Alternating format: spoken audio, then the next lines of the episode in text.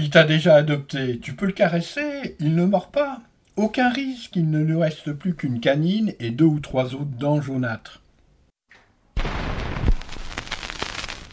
How shall I begin my story that has no beginning?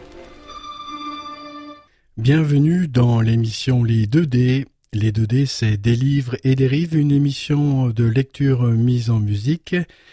C'est tous les dimanches à partir de 11h et puis le mardi à partir de 22h sur les ondes de Radio Méga 99.2. There can be no disgrace in the true expression of love. But without it, a man can be coarsened and degraded in mind, body, and soul.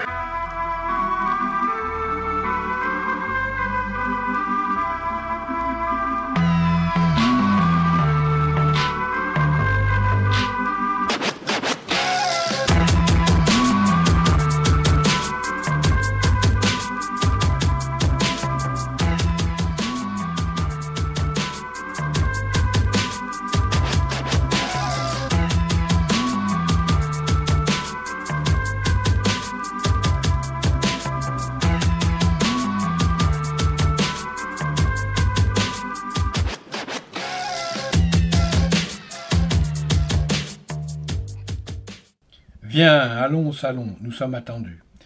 Fasciné autant qu'anxieux, Parsi suit la jeune fille jusque dans une immense pièce qui lui évoque sur le champ la salle de réception d'un château célébrissime, celui du comte Dracula.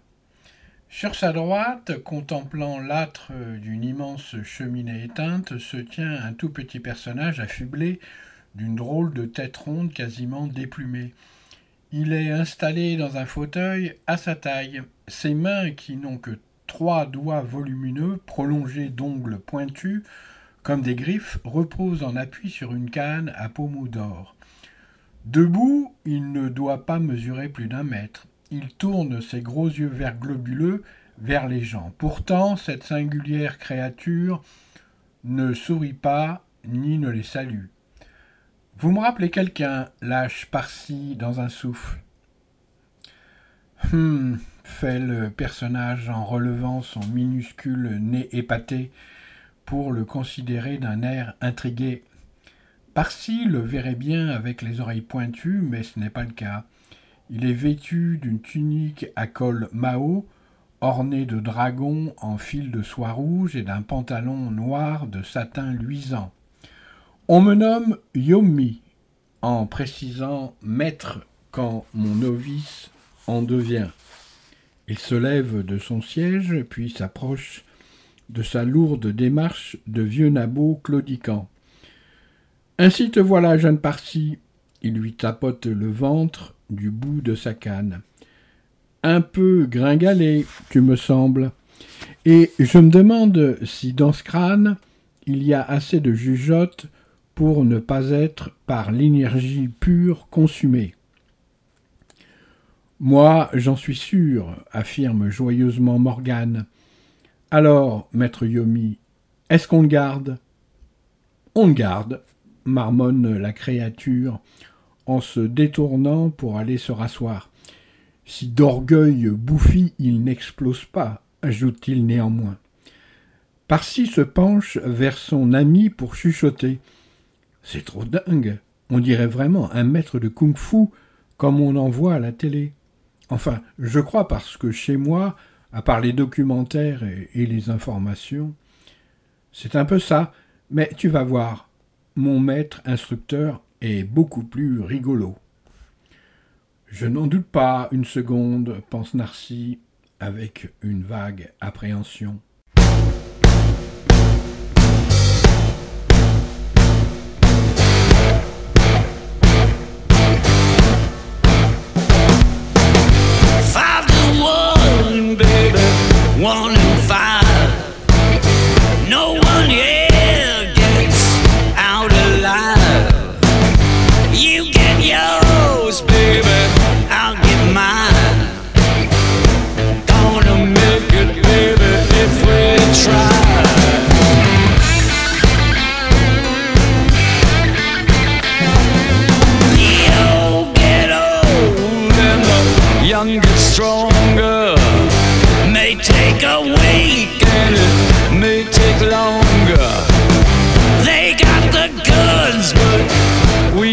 the number.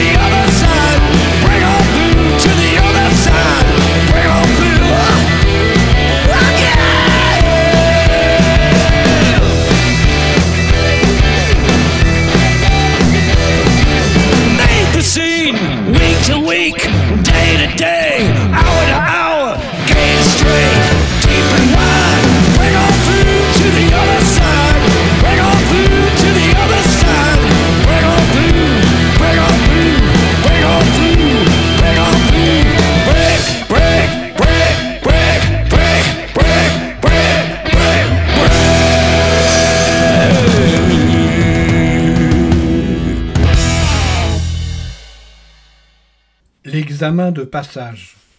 Curieusement, Morgane ne propose pas à son ami une visite de la maison. Pourtant, cela se fait. Et puis, il faut bien avouer que Parsi en meurt d'envie, même s'il n'aime guère les araignées ni la poussière. Tu vis seul ici, je veux dire euh, seul avec euh, Monsieur Yomi? Nous étions plusieurs depuis que les miliciens un éclat de colère étincelle dans les prunelles de la jeune fille. Nous ont enlevé nos parents. Ah, je suis désolé. Ils sont comment, euh, tes amis? Je veux dire, euh, c'est son de retour un jour? Elle rectifie.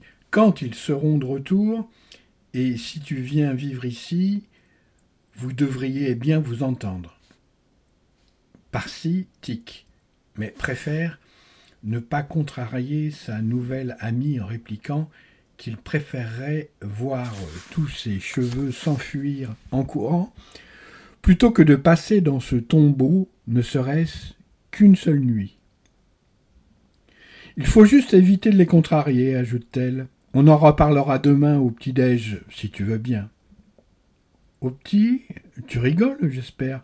Moi, demain, j'ai cours à huit heures. Et alors, on mettra le réveil à six heures Mais non, je veux rentrer chez moi, et sans tarder même. Tu te rends compte? Si mon père s'aperçoit que je me suis fait la belle, qui plus est avec une fille. Rien ne presse ici, tu sais, et puis j'espérais un peu qu'on pourrait déterminer pour quel pouvoir tu es le plus doué grâce à maître Yomi. Ce serait comme une séance de prise de contact, comme le jour de la rentrée des classes dans la troisième dimension. Par-ci se mord la lèvre inférieure. Il entrevoit clairement, bien trop clairement maintenant, l'enjeu de ce que Morgan vient de lui expliquer. Il va devoir choisir entre son ancienne vie, affreusement ordinaire et pesante, mais sans danger, et celle d'un super magicien de la cinquième dimension qui risque sa peau à chaque instant. Aucun souci, tu ne dois te faire, l'interpelle soudain Yomi depuis son fauteuil. Ici, les cours du soir, tu suivras. Le jour, à ton collège, tu iras. Et je dormirai quand? Quelque temps, un traitement de sommeil accéléré tu recevras. Une heure valant quatre pour commencer. D'accord, mais quand même, mes parents ne sont pas idiots, ils vont bien finir par s'en apercevoir si je disparais chaque soir. À tout souci, sa solution nous apporterons, que toi-même d'ailleurs le plus souvent tu trouveras. L'instructeur se lève, s'approche du jeune, apprenti tout en le scrutant d'un œil inquisiteur. Sauf si je me suis trompé. Voyons cela. Morgane va s'asseoir à l'écart dans l'immense canapé de velours vert sapin adossé au mur du fond. Parsi sollicite son soutien du regard. Elle y répond par un léger sourire, assorti d'un encouragement qu'il capte comme un chuchotement à son oreille droite. Du calme, Parsi, c'est juste l'instant de vérité. Soit tu échoues et c'est fini pour toi, soit tu réussis et les ennuis commencent. Merci de me rassurer, euh, grommela-t-il intérieurement, puis à haute voix. Qu'est-ce que je dois faire monsieur Yumi. Maître, tu dois dire, tu vas tendre ta main et ton index vers moi pointé. Concentre-toi, je te prie. Parsi ferme les yeux, crispe le visage pour bien montrer son application à réussir l'exercice et bloque sa respiration. Sens-tu cette énergie qui au bout de ton doigt s'accumule? Euh. Oui. En fait, pas trop, mais ça va sûrement venir. Une grande énergie va se concentrer dans ce si petit volume. Alors des miracles tu accompliras. Maintenant, demande-toi ce qu'avec ce pouvoir de magistrie tu vas accomplir. Comment voulez-vous que je le sache?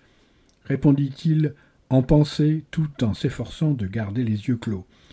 Si j'étais magicien, je soulèverais des trucs super lourds et je passerais sûrement une dérouillée à cet abruti de Jordan qui n'arrête pas de me ficher des frites derrière la tête au collège. Sinon, je ne vois pas. Non, non, ce, tout cela est trop décevant, réplique le maître, révélant du coup au garçon qu'il doit prêter attention à ce qui se passe dans son esprit. Cherche encore. La voix de Yomi a changé. Elle est plus grave, plus profonde, et semble même résonner à l'intérieur de la tête de l'adolescent. Magicien, tu es, maintenant ou jamais. Ce n'est plus une voix de petit homme rigolo, c'est un grondement de géant assourdissant. Choisis par-ci, choisis ton pouvoir, ton pouvoir, choisis ou disparaît. Le garçon tremble comme une feuille. Il a froid, il a chaud, il a peur. Mais quoi s'écrie-t-il Qu'est-ce que je dois faire? Yomi n'est plus une petite créature rondelette d'apparence inoffensive. C'est un troll penché sur lui, une monstrueuse montagne de muscles, un ogre baveux qui va le dévorer, lui arracher les membres un à un avant de le passer à la broche. Une image se forme soudain dans l'esprit du candidat magicien. Une idée. Culbuto hurle-t-il en tendant sa main en avant comme s'il jetait un sort. Un cri strident retentit, c'est Morgane. Il rouvre les yeux. Oh mince, pardon, je suis. Oh là là, je n'ai pas fait exprès, je vous le jure.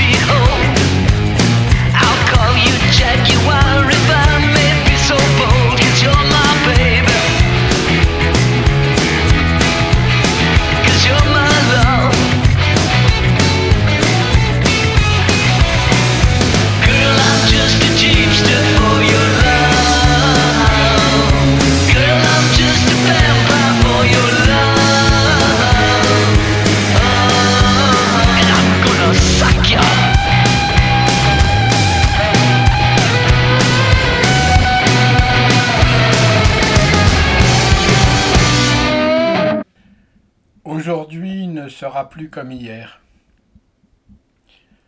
Son examen de passage l'a tant épuisé que euh, le pauvre garçon n'a ensuite plus souhaité qu'une chose, rentrer chez lui et dormir. Dormir. Une semaine au moins. Son vœu a été exaucé et c'est seul qu'il a pris le taxi conduit par le chauffeur Momizombe, bavard comme une pie. Pour regagner son lit, il lui a quand même fallu réveiller son frère afin qu'il lui ouvre la fenêtre de sa chambre à l'étage, puis escalader la façade arrière de la maison à l'aide de la corde qu'il a bien voulu lui lancer. En remerciement, Sherlock lui a annoncé qu'il ne l'expédierait pas sur Mars pour s'être introduit sans autorisation dans son domaine ultra privé. Albert a bien tenté de cuisiner son jumeau sur son escapade nocturne, mais il n'a pu en tirer qu'un Oh là là, c'est inracontable. Ils se sont néanmoins souhaité la bonne nuit, chacun dans un interminable bâillement. Une fois dans son lit, immergé sous ses couvertures, Sherlock peut maintenant faire un rapide bilan de sa soirée, ce qui lui permet de retrouver le sourire et le fait même rire aux éclats en se remémorant son premier exploit de magicien. Car ce qu'il a réussi à faire grâce à ses nouveaux talents, c'est transformer Maître Yomi en culbuto. Rien que ça. Une poupée ridicule qui se balance sur sa base arrondie et lestée. Pourtant, cela n'a pas du tout affolé le petit bonhomme, bien au contraire. Félicitations par si une intéressante démonstration tu as faite là et de poursuivre en diagnostiquant sa spécialité de magicien. Les métamorphoses, mutations, changements de nature et de composition, dont probablement l'invisibilité. En revanche, il lui faudra vite apprendre à inverser ses sorts, car le pauvre Yomi est resté plus d'une heure à se balancer d'avant en arrière, de droite à gauche, les bras écartés, ses yeux globuleux écarquillés, avant que Morgan ne parvienne à lui rendre son apparence normale. L'instructeur en a profité pour euh, prodiguer à son nouvel apprenti quelques enseignements de base dans celui-ci. Si un maître des apparences tu deviens, plus que tout autre apprendre à t'en méfier tu devras. Et développer ton sens de l'observation et de la déduction il te faudra afin d'en déjouer les pièges, tel Sherlock Holmes a-t-il ajouté malicieusement. Voilà donc quelques souvenirs qui ont de quoi inspirer de beaux songes de la cinquième dimension à Parsi, redevenu Sherlock blindé, le garçon bien sage qui ne fait jamais de bêtises. Un Sherlock Holmes magicien, ça me va comme un gant, murmure-t-il, main sous la nuque, le regard perdu dans l'espace infini de l'obscurité il s'endort sur cette merveilleuse pensée. Tout allait pour le mieux au doux pays des songes, jusqu'à ce que surgisse la figure grimaçante de méchanceté d'Albert, son frère. Grimaçante et baveuse. Burk Comble d'horreur, cette malfaisance en pyjama violet étire un grand sourire carnassier, dévoilant deux immondes rangées de crocs pointus. Le voici qui tend une main au doigt crochu vers le cou de Sherlock, lequel tente de se dérober en vain, un atroce engourdissement rendant ses mouvements lents et lourds. Albert ricane comme une sorcière, l'étrangle de plus en plus fort.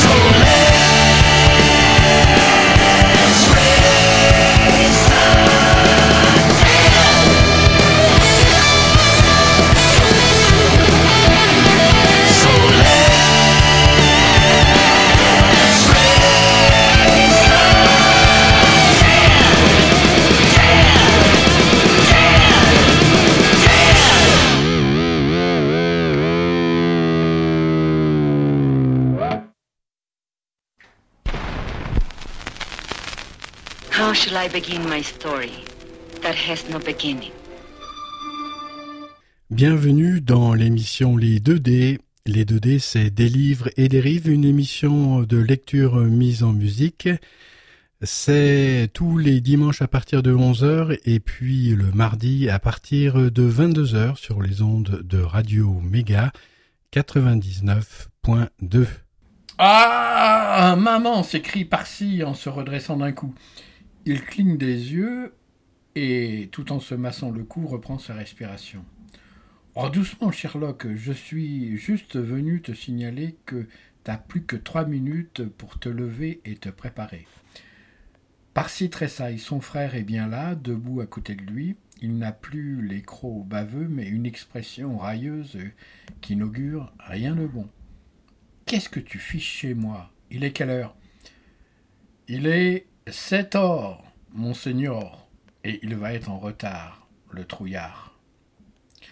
L'atterrissage est brutal. Lançant un juron, l'adolescent saute hors du lit, galope vers la salle de bain en avertissant. T'as pas intérêt à partir sans moi, Albert, sinon tu seras maudit jusqu'à la cinquième génération. Les jumeaux blindés ne se rendent jamais au collège séparément. Exigence parentale absolue, afin qu'ils puissent veiller l'un sur l'autre. Sans cela, il est certain qu'Albert aurait pris un malin plaisir à laisser son frère ronfler jusqu'à ce que ce soit leur mère qui monte le secouer. Une fois seul dans la salle d'eau, Parsi fait voler sa veste de pyjama, ferme la bonde du lavabo, ouvre les robinets à fond, se regarde dans la glace et étouffe dans son poing un hoquet d'épouvante. Sur son torse, lui, une plaque ovale au reflet doré. Mince, c'est vrai que je suis un apprenti magicien maintenant, murmure-t-il. Pardon, euh, magicien.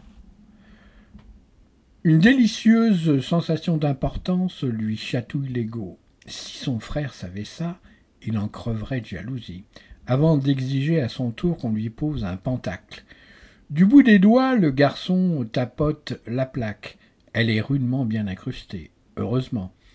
D'après Morgane, pour la retirer, il lui suffira d'exercer en son centre une pression prolongée, tout en ordonnant par la pensée qu'elle se détache. Il ferait bien un essai, mais comme le temps presse, il remet cela à plus tard, et entreprend de se savonner énergiquement la figure. C'est alors qu'il entend le bruit caractéristique d'un ongle tapotant sur une surface de verre. Il se fige, gant à toilette sur la figure. Morgane, c'est toi? Oui, je te dérange, pardon, mais j'ai un truc à te dire. Je peux apparaître? La voix de la jeune fille résonne comme dans un bocal. Parsi rougit de confusion. Il s'examine rapidement. Bon, euh, ça va. Il est euh, à peu près euh, présentable. Si tu veux, consent-il, mais il ne faudrait pas que mon frère te trouve avec moi. Ça ne risque pas, et puis je n'en ai pas pour longtemps. De nouveau ce tapotement. Parsi cherche son ami du regard et finit par voir apparaître dans le miroir au-dessus du lavabo son joli minois en relief comme un hologramme. Elle a un sourire irrésistible qui le fait kiffer grave, comme dirait son copain Kader. Je suis content de te revoir, euh, déclare-t-il simplement. Excuse pour hier soir, je suis parti un peu vite. Ne va pas croire que c'est parce que je suis un trouillard. Pas de souci. Je trouve au contraire euh, que tu as très bien assuré. Il y a deux trucs que maître Yomi n'a pas eu le temps de dire et qu'il euh, faut vraiment que tu saches. Je t'écoute. Le premier, c'est que qu'aucun être humain de la troisième dimension ne doit savoir qu'il existe une cinquième dimension dans notre univers. Sauf, tu me l'as bien dit euh, à moi, sauf exception, et tu en fais partie. En soi, euh, ce ne serait pas un problème qu'on te surprenne à pratiquer la magistrie tant que ce n'est pas en public ou filmé en direct. Cela pourrait intriguer les savants du monde ordinaire. On peut être certain qu'il finirait tôt ou tard par découvrir notre dimension, ce qui pourrait provoquer des catastrophes. De quel genre? Je ne sais pas. Imagine le vent de folie euh, qui balayerait la planète. Les militaires euh, voudraient s'emparer de nos pouvoirs. Des fanatiques religieux exigeraient qu'on soit arrêté et brûlé en place publique. Les terroristes kidnapperaient des enfants comme nous pour les obliger à commettre des attentats. Tu vois un peu? Ok, ok, je ferai attention. Il ne faut surtout pas que tu utilises tes pouvoirs si tu n'y es pas absolument obligé. C'est bon, j'ai compris, s'agace l'apprenti, qui voit les secondes s'égrener dangereusement. Je n'ai pas fini. S'il te venait quand même l'idée, par exemple, de changer ton frère en orang-outan, par s'y éclate de rire, l'idée est vraie, certes bien tentante. Il ne faudrait pas qu'un milicien l'apprenne, car il se sentirait en droit de t'effacer de la réalité. Effacer Assassiner, si tu préfères. Ah bon, mais pourquoi un milicien aurait-il besoin de ça pour m'éliminer? Ce sont nos ennemis mortels Non C'est l'autre chose que je voulais te dire. Il existe une loi universelle qui s'impose à eux comme à nous, selon laquelle il est interdit de tuer. C'est pourquoi les miliciens kidnappent et emprisonnent dans les cachots les plus inaccessibles, souvent en effaçant les mémoires, comme ce qui t'est arrivé, mais jamais ils ne te tueront. Ça doit bien arriver quand même. La loi des équilibres universels fait que celui qui efface un être de conscience, humain, elfe, fée, peu importe, s'efface lui-même. C'est comme un suicide. Tu reconnaîtras que ça fait réfléchir. Mais comme pour tout, il existe des exceptions. Le viol d'une loi universelle en est une, et ce sont les miliciens qui sont les plus capables d'aller jusqu'à ce sacrifice ultime. De la même manière qu'il y a des terroristes kamikazes dans la troisième dimension. Est-ce que j'ai été clair? Je dirais que oui. Il vaut mieux, crois-moi. Bon, je te laisse. Passe une bonne journée au collège. Un jour, peut-être que je viendrai avec toi. Oh, j'adorerais. Alors c'est d'accord. Euh, t'es sûr que. Mais oui, tu verras que je passerai aussi. inaperçu qu'une mouche aux yeux bleus. Je t'embrasse par-ci et, et puis je te dis à ce soir. Ce soir? Oh oui, volontiers, à quelle heure? Le taxi passera à 23h03. Il sera déjà payé. Yomi aura une surprise pour toi. Chouette, j'adore les surprises. Ah, celle-là devrait te plaire, comme tu n'as pas idée. Elle posa un délicat bisou sur la glace avant de s'estomper, remplacé par le visage au regard brillant d'enthousiasme du jeune magicien.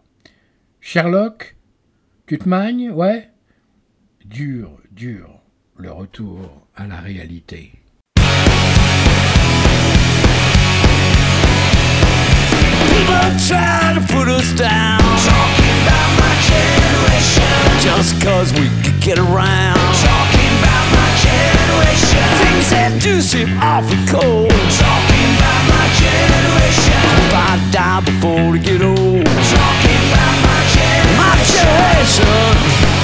My generation. Baby. Why don't you all fade away? Talking about my generation. Don't try to dig what we all say. Talking about my generation. Not trying to cause a big sensation. Talking about my generation. We're just talking about my generation.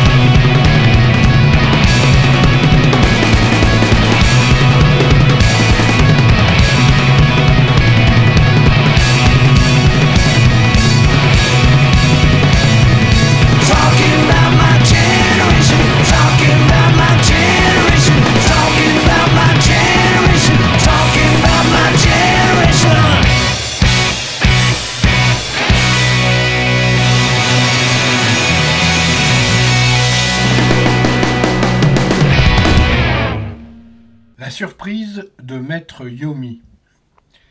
23 heures, gémit Parsi en se prenant le visage dans les mains. C'est fichu, mort de chez mort. Hier, s'évader en toute discrétion, sans que son frère euh, ne le dénonce, n'était pas déjà une mince affaire. Mais renouveler l'exploit une seconde fois sans l'aide de la bombe volante Morgane relève carrément du suicide. Il est évident que les parents, avertis par Albert, qui a eu toute la soirée pour changer la planque de sa réserve de bonbons chimiques, s'apercevront forcément de son absence. Et même sans cela, la probabilité que leur mère fasse sa petite tournée d'inspection avant d'aller dormir est très élevée. Et ce n'est pas le traversin qu'il vient d'enfouir sous ses couvertures qui pourrait la tromper. Misère de misère, c'est trop bête. Sauf s'il trouve une solution dans la minute. Il doit bien en exister une, il y a toujours des solutions à tout. Il suffit qu'il fasse tourner à plein régime son imagination. Et au moins, de cela, il ne manque pas. Il regarde son lit, puis son index, son lit, son index. Tiens, une idée. Impossible à mettre en œuvre, sauf pour un magicien. Dont le talent et la transformation. Le cadran doré de son réveil matin, ce vieux truc moche du siècle dernier récupéré par son père dans le grenier affiche 23h01. Sherlock pointe brusquement l'index sur son lit, puis ferme les yeux pour mieux se concentrer. Ses traits se tendent, sa respiration ralentit. Il émet même un léger grondement d'effort. En vain, il sent bien que ça ne sert à rien. Quel idiot de croire qu'il pourrait changer un polochon en un avatar assez ressemblant pour tromper sa propre mère. Découragé, il baisse la main et soupire. Oh Nom d'une pipe en bois, comme dirait papa. À la place du traversin, il y a un corps couché en chien de fusil. Un garçon en pyjama bleu avec la même tignasse brune que la sienne. Lui.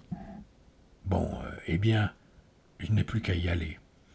Deux minutes plus tard, euh, devant le pavillon de la famille blindée, un gros taxi jaune prend en charge un client haut comme un enfant de 13 ans, en jean basket et casquette rouge enfoncée jusqu'aux yeux.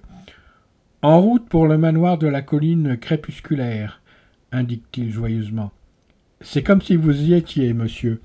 De fait, en moins de temps qu'il ne le faut pour euh, l'écrire, le chauffeur Momizombe dépose par-ci devant la grille de la sombre demeure. L'apprenti héros gravit le chemin au pas de course. À peine a-t-il posé un pied sur la première marche du perron que le majordome Balthazar lui ouvre la porte d'entrée. Dans le hall, il est aussitôt accueilli par Khéops qui lui offre le spectacle déconcertant d'une fête endiablée. Le pauvre petit chien momizombe se secoue si vigoureusement qu'il en perd sa queue sur le dallage de marbre en damier blanc et noir. Ne t'en fais pas, Khéops, je te la recollerai, dit le visiteur en la ramassant.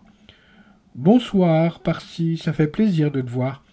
La voix est si douce et fluide qu'on pourrait croire qu'il s'agit d'un courant d'air caressant une tenture. Le garçon relève le nez et aperçoit qui se tient dans l'ombre euh, d'une statue au fond euh, du vaste hall, la silhouette d'une jeune fille en longue robe de voile vaporeux et blanchâtre. N'étant pas sûr de reconnaître son ami Morgane, il éprouve un léger frisson d'inquiétude. Salut, dit-il néanmoins, ça me fait tout drôle de te voir en robe.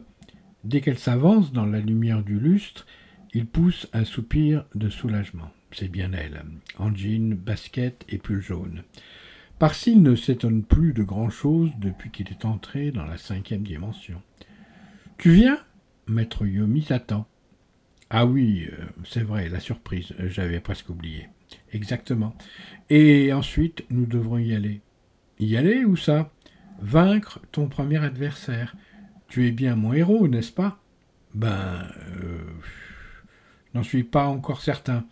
Une telle déception apparaît sur le visage de Morgan qui se ravise instantanément.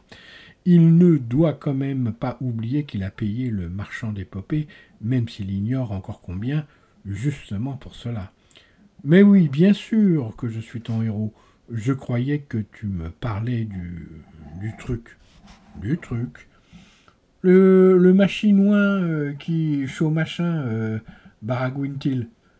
c'est sa technique habituelle pour noyer le poisson quand il se trouve empêtré dans une délicate séance d'explication. Elle éclate de rire, puis se précipite pour l'embrasser sur la joue. Bras dessus, bras dessous, les deux adolescents entrent ensuite dans la grande salle, les mains sur le pommeau de sa canne planté sur le tapis perçant au centre de la pièce. Yomi les attend de pied ferme. Son expression est si sévère que par-ci, d'un coup son sourire. Bonjour, maître Yumi, dit-il d'une voix peu assurée. Ça va comme vous voulez? Le petit homme émet un grondement sourd, puis explique. Inquiet je suis. Ah, pourquoi? De ton recrutement. Les miliciens ont peut-être eu vent. Aussi serons-nous obligés d'écourter ton instruction. Ah, mince et bête, mon instruction? À quoi, au fait? Au combat. De cela, Morgane ne t'aurait pas encore parlé? Désolé, maître Yomi, je n'ai pas eu le temps, s'excuse la jeune fille. voilà qui est fâcheux. Peut-être devrions-nous renoncer en son foyer, le renvoyer? Oh non, on peut très bien apprendre en accéléré. Yomi s'avance vers euh, Parsi de toute évidence en proie à la plus grande perplexité. Te sens-tu prêt à mourir pour notre cause demande-t-il. Le garçon déglutit. Euh. Ben. Euh, ça dépend. Il se racle la gorge. Morgane s'empresse de traduire à sa manière. Cela veut dire oui, maître, en langage héros. Fort bien, ton arme, je peux donc te donner. Une arme s'affole le garçon. Il a toujours eu une sainte horreur des armes, bien qu'il n'ait jamais eu l'occasion d'en tenir une dans les mains, même pas dans les jeux vidéo. Une arme dangereuse demande-t-il, d'une voix à peine audible? Très, quand on sait s'en servir. Yomi tend alors les mains pour offrir au regard éberlué de Parsi un tout petit poignard dans un fourreau de métal ambré. Le garçon esquisse un sourire, en coin puis railleur commente. Oh, oh là, en effet, les carottes et les courgettes qu'à bien se tenir. La réplique fuse comme une gifle cinglante, poussée par une voix monstrueuse qui fait trembler les murs et frémir le lustre de cristal, tressaillant Morgane et reculé par-ci qui d'un bras se protège les yeux. Tu te moques, misérable avorton. Tu n'as pas donc entendu mon enseignement sur les pièges de l'apparence? L'apprenti héros rouvre les yeux, puis, tout tremblant, s'excuse. Yomi émet un bref grondement, puis lui tend le poignard. Prends Il est léger, constate Parsi en le soupesant. On dirait même qu'il n'a pas de poids. À ta ceinture, toujours, tu devras le porter. Dégaine-le. Parsi s'exécute, mais ne peut s'empêcher de penser qu'avec ça, il ne risque pas de faire grand mal à quiconque. À la rigueur aux limaces du jardin, Yomi le lui arrache de la main. Ceci est une épée au tranchant redoutable. Et tandis qu'il se met en garde, main gauche en arrière, façon guerrier ninja, la lame s'allonge en une rutilante épée médiévale. Il effectue deux passes tout en souplesse, puis s'exclame. Ou bien un bâton d'énergie pure, terriblement destructeur. L'épée se transforme instantanément en une sorte de bourdon de pèlerin, taillé dans un cristal lumineux qui émet des étincelles tel un fer chauffé à blanc. Yomi pivote et, dans le même mouvement, frappe un gros fauteuil de cuir. L'infortuné siège explose littéralement, projetant alentour des débris de bois, des ressorts et du crin de rembourrage. L'instructeur s'immobilise, contrarié. Confus je suis. Ma colère, cet innocent fauteuil ne méritait pas de subir. Puis, s'adressant à Parsi, Alors, héros, carottes et courgettes, Couperas-tu avec ce canif? En fait, ce que je voulais dire, c'est que les méchants n'ont qu'à bien se tenir. Il force un rire piteux. Morgane s'avance pour s'exclamer joyeusement. Super, alors tu es prêt à partir pour ton premier combat. Je veux bien, mais êtes-vous sûr que je serai à la hauteur? Si tu ne l'es pas, tu ne vivras pas assez longtemps pour le regretter, répond Yomi. Et une conclusion nous tirerons. Nous nous sommes trompés. Suis-moi, apprenti héros, et comme le temps presse en accéléré, sera ton entraînement.